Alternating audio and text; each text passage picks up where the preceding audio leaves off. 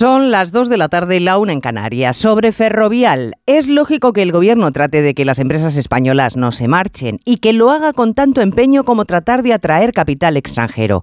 Pero como siempre, el Ejecutivo se olvida de las formas y a 48 horas de la Junta General de Accionistas ha elegido el camino de la presión, influir en la voluntad de los propietarios de la empresa relatando todos los males del infierno que sobrevendrán sobre ellos en forma de pérdidas fiscales si se marchan de España. Eso no es información. Es intimidar para cambiar voluntades sin respetar la libertad de empresa. Una compañía es soberana para buscar lo mejor para su negocio. Tan acostumbrados están en el gobierno al ordeno y mando que se les ha olvidado que dialogar y no coaccionar o imponer suele ser un método mucho más efectivo.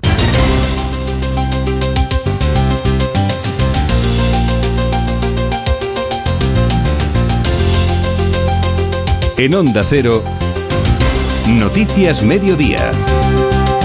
Con Elena Gijón.